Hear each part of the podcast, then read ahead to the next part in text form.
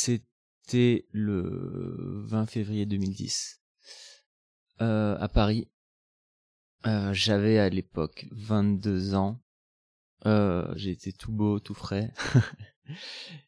Et du coup, ce, ce, ce mois de janvier-février 2010, euh, je l'avais passé de manière euh, très très intense avec euh, mon meilleur ami de l'époque et toujours maintenant. On avait décidé de d'arrêter nos études pendant pendant six mois pour vivre la vie d'artiste. Et nous, ce qui nous intéressait, c'était la musique. voilà, on voulait écrire des chansons, les jouer, les interpréter, les enregistrer, faire des concerts, faire les fous et le faire intensément euh, et donc ce mois de février, on s'est enfermé pendant un mois euh, dans la salle de bain de chez mes parents. Et à cette époque-là, on a enregistré un, une quinzaine de, de démos en fait. On a écrit, enregistré. C'était une époque intense et maximale et c'était génial parce que c'était une période de, de création. Donc à la fin du mois de février, euh, on a fini, on a rempli notre mission d'écrire et d'enregistrer cet album et on remonte à Paris pour vivre la vie de groupe. Et, euh, et ce jour-là, on avait tellement enfermé en nous euh, toute cette frustration de ne voir personne que voilà, on, y allait, on a vraiment lâché, lâché les, les, les chevaux ce soir-là et, et euh, peut-être un peu trop. Et ça m'arrivait rarement à l'époque, mais j'ai bu le verre de trop, les verres de trop.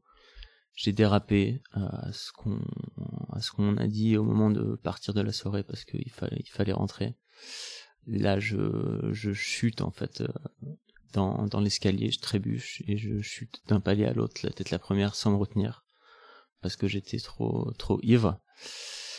Et c'est le le début de ma deuxième vie en fait. Euh, c'est le le jour où où ma vie a basculé. Toute ma vie c'est c'est brisé en mille morceaux que je suis encore en train de de reconstruire aujourd'hui.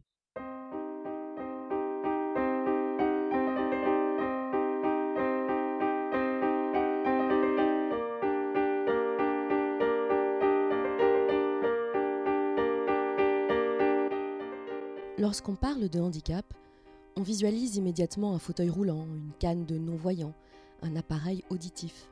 Et pourtant, la plupart des handicaps ne se voient pas. Ils sont indétectables.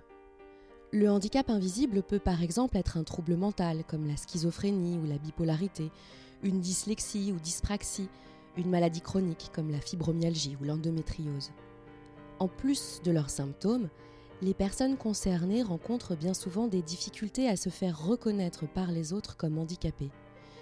Une situation de handicap mal identifiée par l'entourage est bien souvent une source de souffrance psychologique. C'est souvent la double peine. Pourtant, on estime aujourd'hui que 80% des handicaps sont des handicaps invisibles. Avant son accident, Timothée était un jeune homme à qui tout réussissait. Brillant, vif, beau, intelligent, très sociable, sa vie était une fête.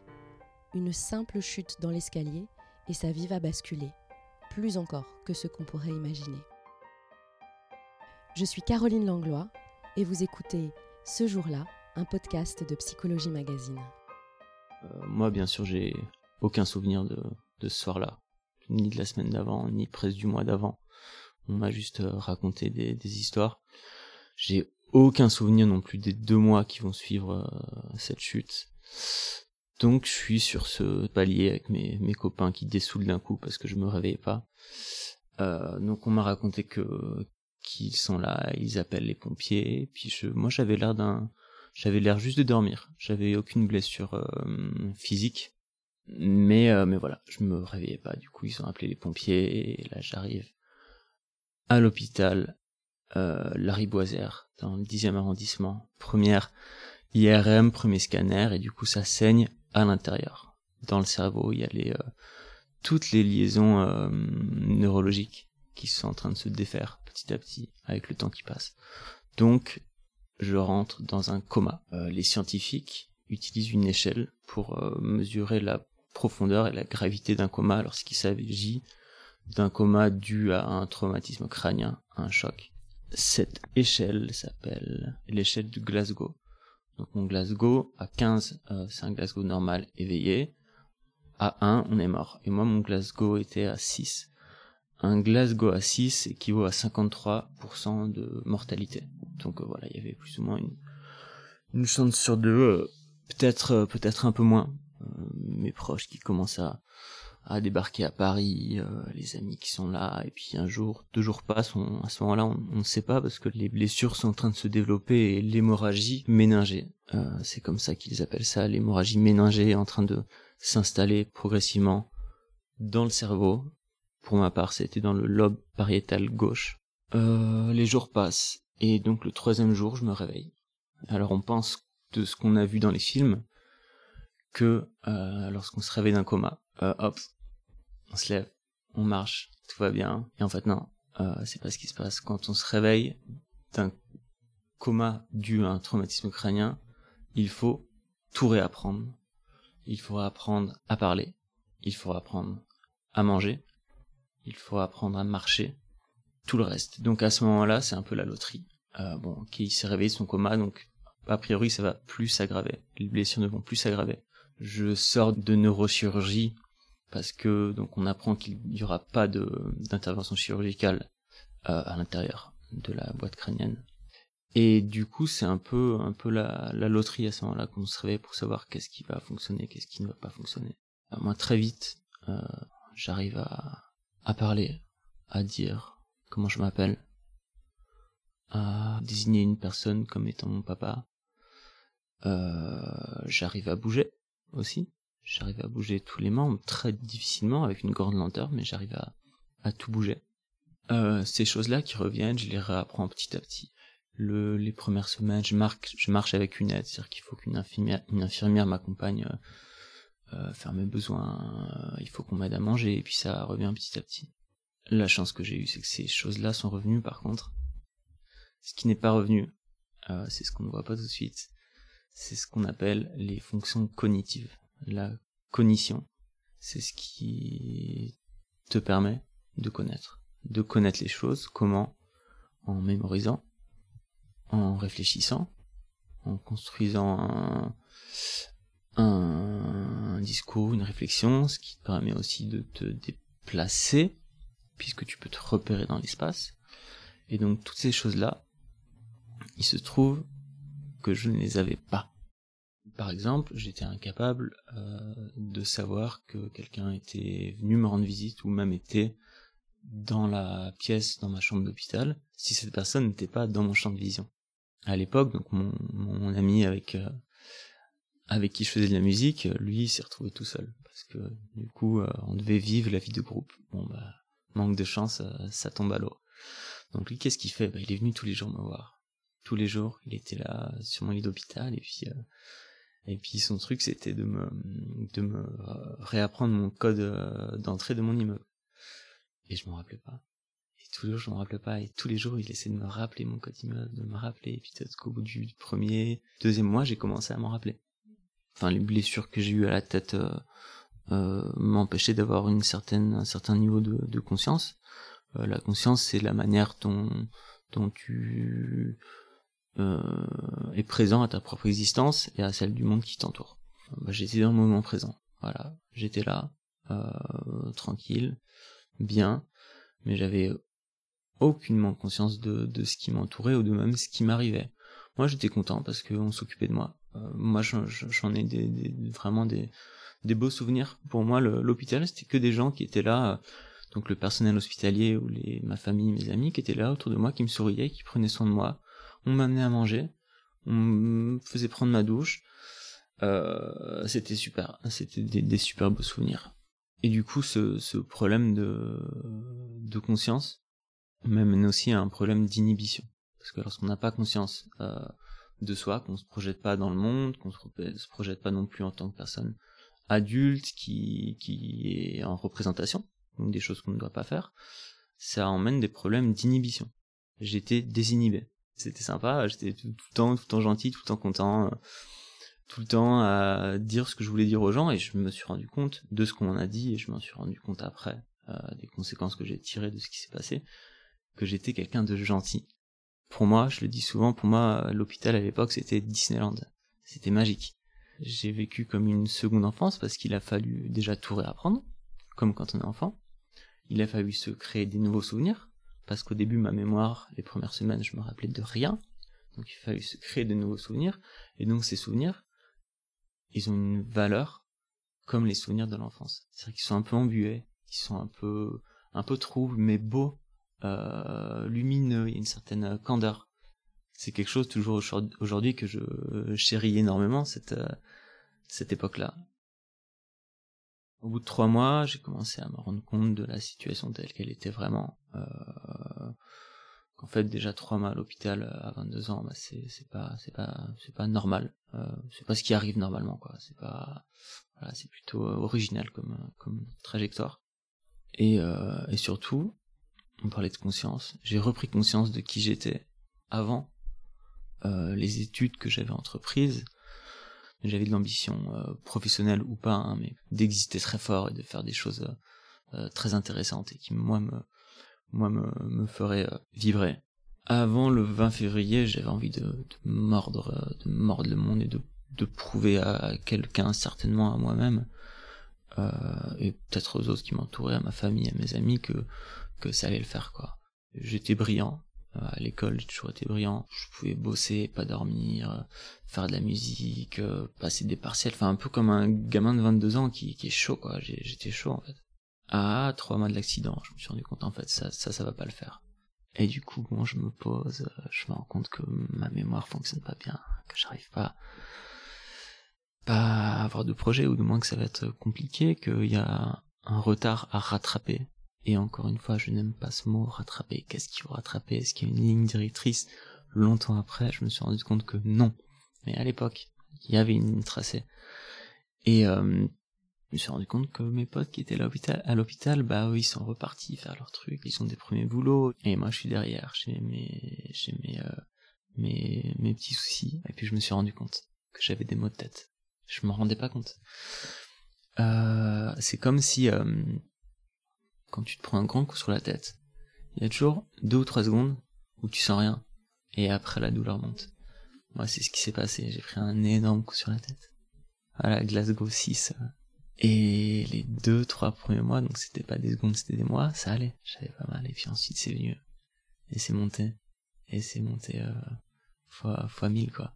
Donc aujourd'hui, dix ans après, c'est toujours pareil, j'ai un, une sorte euh, d'étau dans la tête tout le temps. Là, je parle, suis une enclume, j'ai la tête qui, qui tourne dans tous les sens. J'ai l'impression, j'ai les os de la tête qui me font mal. C'est là où sont les terminaisons nerveuses du cerveau, en fait. C'est mon cerveau qui envoie que des, des mauvais signaux à mon corps. Et c'est terrible. Ensuite, je me suis rendu compte que j'avais des vertiges. Pas des vertiges au point d'en tomber par terre. Mais c'est une sensation vertigineuse. C'est-à-dire que la mémoire de travail dont j'ai parlé tout à l'heure, les, fonctions cognitives qui permettent de connaître l'extérieur, c'est aussi les, cinq sens. Donc la vue, l'ouïe, euh, l'odorat, le toucher. Et ça, ce sont les cinq sens, c'est euh, des sens qui envoient des informations au cerveau, qui les compilent pour te donner l'impression de stabilité. Moi, cette impression de stabilité, je l'avais pas. Enfin, je ne l'ai toujours pas en fait. Euh, donc, c'est des mauvais signaux qui sont envoyés à mon à mon cerveau, euh, comme quoi ça va pas, que j'ai la tête qui tourne. Donc là, au moment où je parle, je suis dans un tourbillon. C'est c'est un c'est un délire. Maintenant, je me suis je me suis habitué.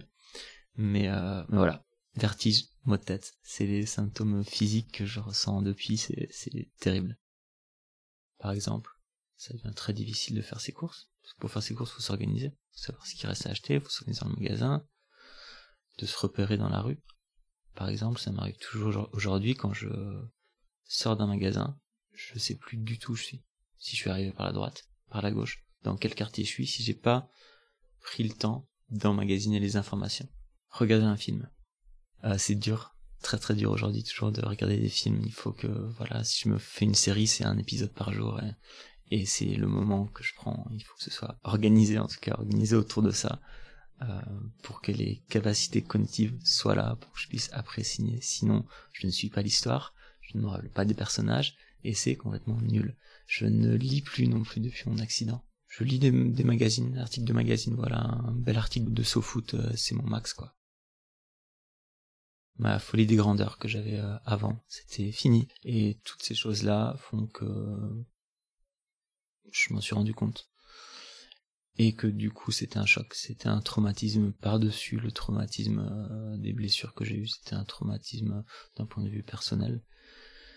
Et donc, je suis tombé en dépression, ce qu'on appelle une dépression post-traumatique, lorsqu'on se rend compte vraiment de ce qui s'est passé de la gravité de la situation. Euh, je veux pas décrire euh, la dépression ni l'anxiété, mais euh, quand ça, quand ça t'arrive, moi je connaissais, je connaissais pas à ce point-là, quand le ciel s'assombrit tout d'un coup et que t'as plus aucune emprise sur les choses, c'est, c'est un délire.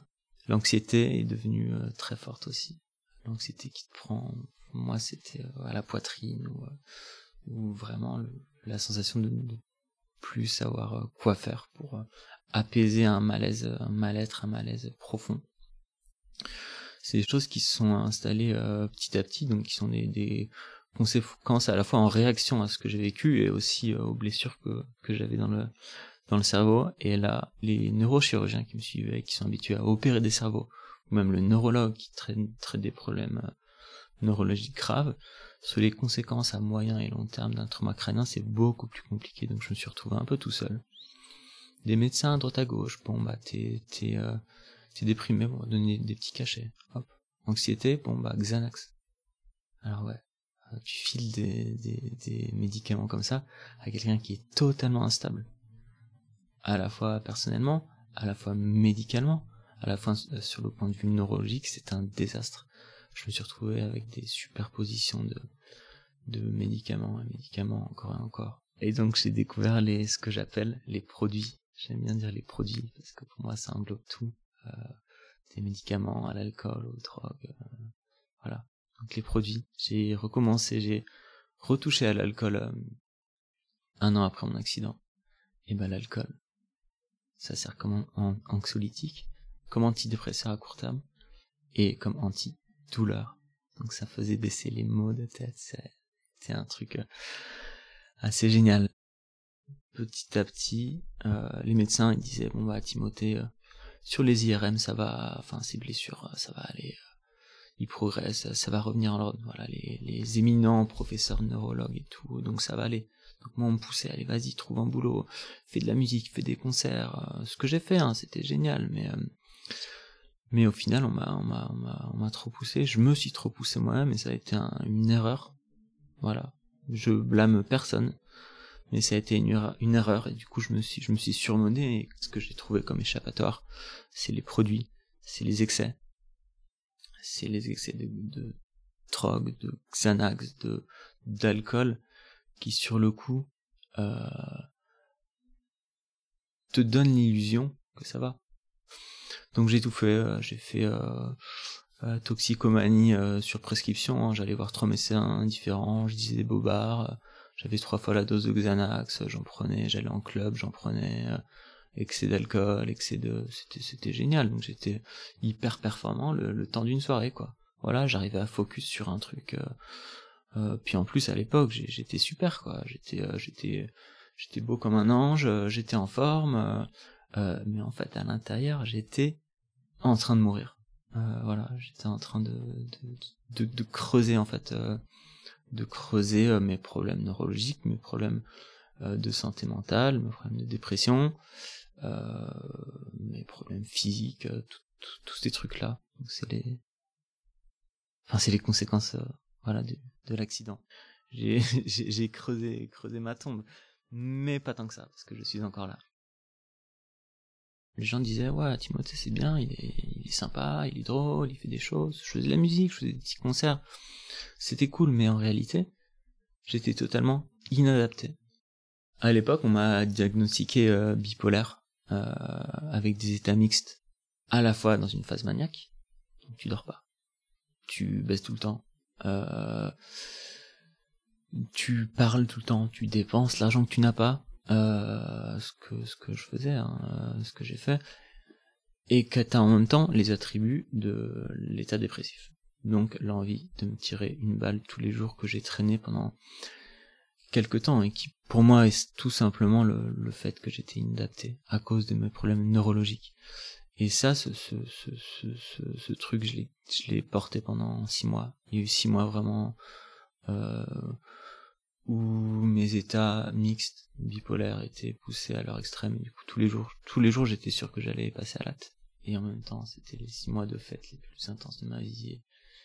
Où j'ai eu, eu la vie sociale la plus riche, c'était totalement contradictoire. Mais en même temps, j'avais mon bagage où je j'amassais les médicaments le soir euh, dans un coin de mon placard. Alors comme ça, il y a eu une époque où j'ai fait des petits allers-retours à l'hôpital euh, parce que je surdosais. Voilà, je me réveillais pas jusqu'au grand jour. Ouais, c'était le climax de ce délire-là. J'en parle avec euh, le sourire parce que voilà, il n'y a pas d'autre manière de, de l'aborder pour moi. Mais c'était c'était terrible. C'était terrible. C'était à, la fois magnifique dans l'intensité, mais à la fois tragique dans l'envie de mourir que je ressentais tous les jours à l'époque. Et euh, voilà, un soir, je suis passé à l'acte. Euh, avec, euh, avec de la chance, on m'a, retrouvé, et puis je suis passé trois jours à l'hôpital. Puis je suis redescendu, et puis, voilà, je m'en suis bien sorti. Mais je pense que ce désir de passer à l'acte et ce désir de surdoser les médicaments, c'était aussi parce que cette époque-là me manquait en fait. j'ai toujours ressenti l'envie de retourner à, à l'hôpital parce que cette époque-là était belle pour les raisons que j'ai expliquées avant. 2016 a été une année euh, charnière parce que je suis allé au bout de la démarche toxicomane. Euh, au bout, du bout, du bout, du bout. encore après la tentative de suicide, qui était en 2013, je crois.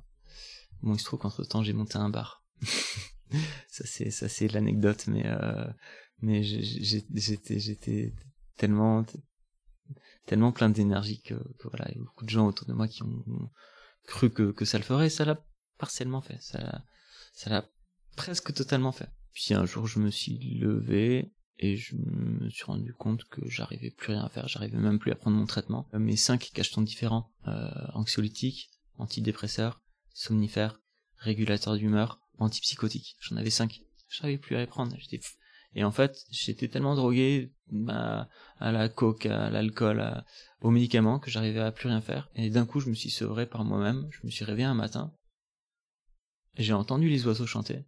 Je me suis dit, ça c'est beau. Et les oiseaux qui chantent, ça faisait longtemps que je les avais pas écoutés. Et ça a été un peu le déclic. Un matin de 2016 du coup. Et j'ai tout arrêté.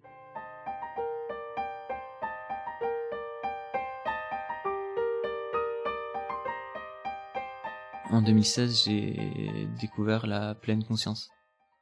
Ce que c'est que la pleine conscience. Certains disent méditation, mais moi je pratique même plus vraiment la méditation. J'ai pas mal pratiqué, c'est ce qui m'a fait découvrir un peu comment ça fonctionne. Mais euh, mais la pleine conscience qui me permet d'apprécier euh, ce que je fais, malgré les malgré les douleurs, malgré les difficultés, ce que je sais, ce que je fais, ce que je suis, mon, mon existence. Ça m'a pris dix ans. Je pense que je suis devenu quelqu'un de bien. Euh, parce que quand t'as plus rien, tu te rends compte que t'es gentil et que tu te reconstruis autour de tout, ce qui te reste à ce moment-là, quand t'as plus rien, plus moyen de, par exemple, d'avoir une réflexion, d'avoir une discussion, de regarder un film. Donc j'ai puisé l'amour que j'ai trouvé autour de moi, que j'avais en moi, comme énergie qui m'a qui m'a servi à me reconstruire. Donc je pense que je suis devenu pour par rapport à ça, je suis devenu une meilleure personne, euh, moins intéressée, moins plus aujourd'hui de ce qu'il y a de bien en moi et que c'est la seule chose qui compte en fait euh, pour te, te reconstruire, pour accepter, accepter mes difficultés. Aujourd'hui, mes problèmes euh, psy sont presque totalement derrière. J'ai encore un petit traitement pour pas que ça reparte, parce que si j'arrête, ça repart un peu. Donc j'en prends toujours un petit peu. Mais là, pour le coup, c'est vraiment à dose euh, pas de défense, à dose normale. Je prends encore trois, trois médicaments psy voilà, j'ai trouvé un équilibre en fait. Mais je suis stabilisé. Mes problèmes psy sont derrière. Toute la drogue, euh, tous les produits, c'est derrière. Mais ce qui reste, c'est les mots de tête. Ma réalité est douloureuse. Très douloureuse. Très noire. Très sombre. C'est difficile d'exister dans de telles conditions. Et c'est pour ça que que c'est parti en couille. Aujourd'hui, j'ai décidé d'exister tout de même. Je pense que les gens savent ce que c'est que le handicap invisible. Ça peut être n'importe quoi, ça peut être euh, quelqu'un qui a des qui est schizophrène, ça se voit pas. Euh, moi j'ai un handicap invisible. Pour moi c'était c'était impossible de, de, de l'envisager en fait. Parce que les médecins disaient ça va aller, Timothée ça va aller, il va reprendre. Et en fait non. En fait c'est la merde dans ma tête et c'est douloureux et c'est et c'est relou. Et en fait euh, ça a mis longtemps euh, pour que j'accepte ça. Et ça a été une longue démarche personnelle, une démarche sociale aussi, parce que il faut savoir comment se placer par rapport aux autres, parce que je suis pas inséré euh, dans la société comme quelqu'un normal. La grosse différence aujourd'hui, c'est que j'accepte euh, mes difficultés qui ne se voient pas. Donc, on me renvoie pas euh, les gens qui, qui me voient, qui, me parlent, moi je suis grand, je suis brun, j'ai des lunettes, je suis mince, waouh, génial. Donc on m'envoie pas l'image de quelqu'un qui souffre à l'intérieur.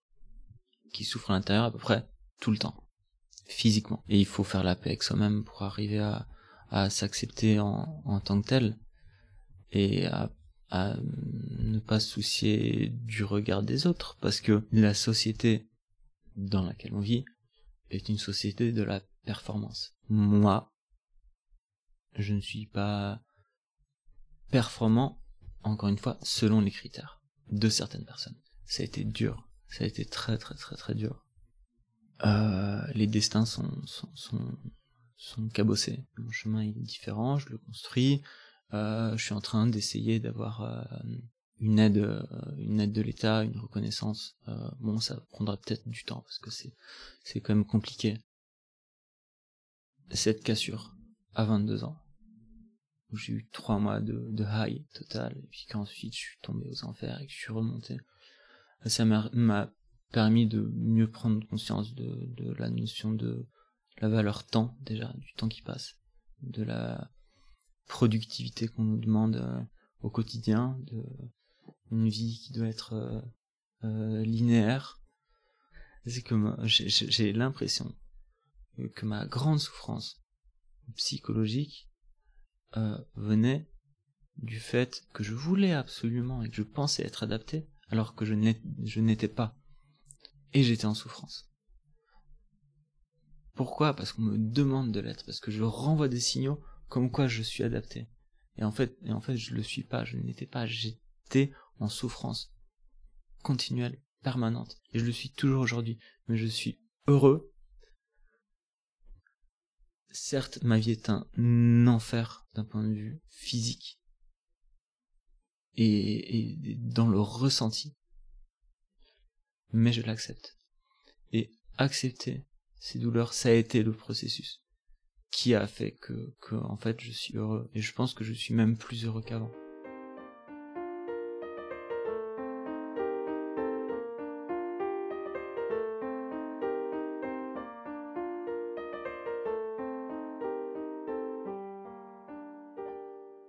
Depuis notre entretien, Timothée a enfin obtenu ce pourquoi il se battait depuis des mois, la reconnaissance de son statut d'adulte handicapé. Mais son combat ne s'arrête pas là, car Timothée vit en concubinage avec sa compagne et l'administration refuse de lui verser son allocation, l'AAH. La loi estime aujourd'hui qu'un adulte handicapé, s'il vit avec une personne qui perçoit des revenus, n'a pas le droit à son allocation une situation injuste et infantilisante pour toutes ces personnes qui se trouvent de facto dépendantes financièrement de leur conjoint. En février 2020, l'Assemblée nationale a adopté en première lecture une proposition de loi supprimant la prise en compte des ressources du conjoint, concubin ou paxé pour le calcul de l'AAH. Après avoir été adoptée par le Sénat en mars 2021, la loi devrait être définitivement ratifiée en juin prochain. Vous venez d'écouter un nouvel épisode de la deuxième saison de ce jour-là. Vous pouvez retrouver tous les épisodes précédents sur vos plateformes de podcast habituelles. Écoutez-les, partagez-les, laissez-nous des commentaires, des étoiles et retrouvez-nous dans 15 jours pour un tout nouvel épisode.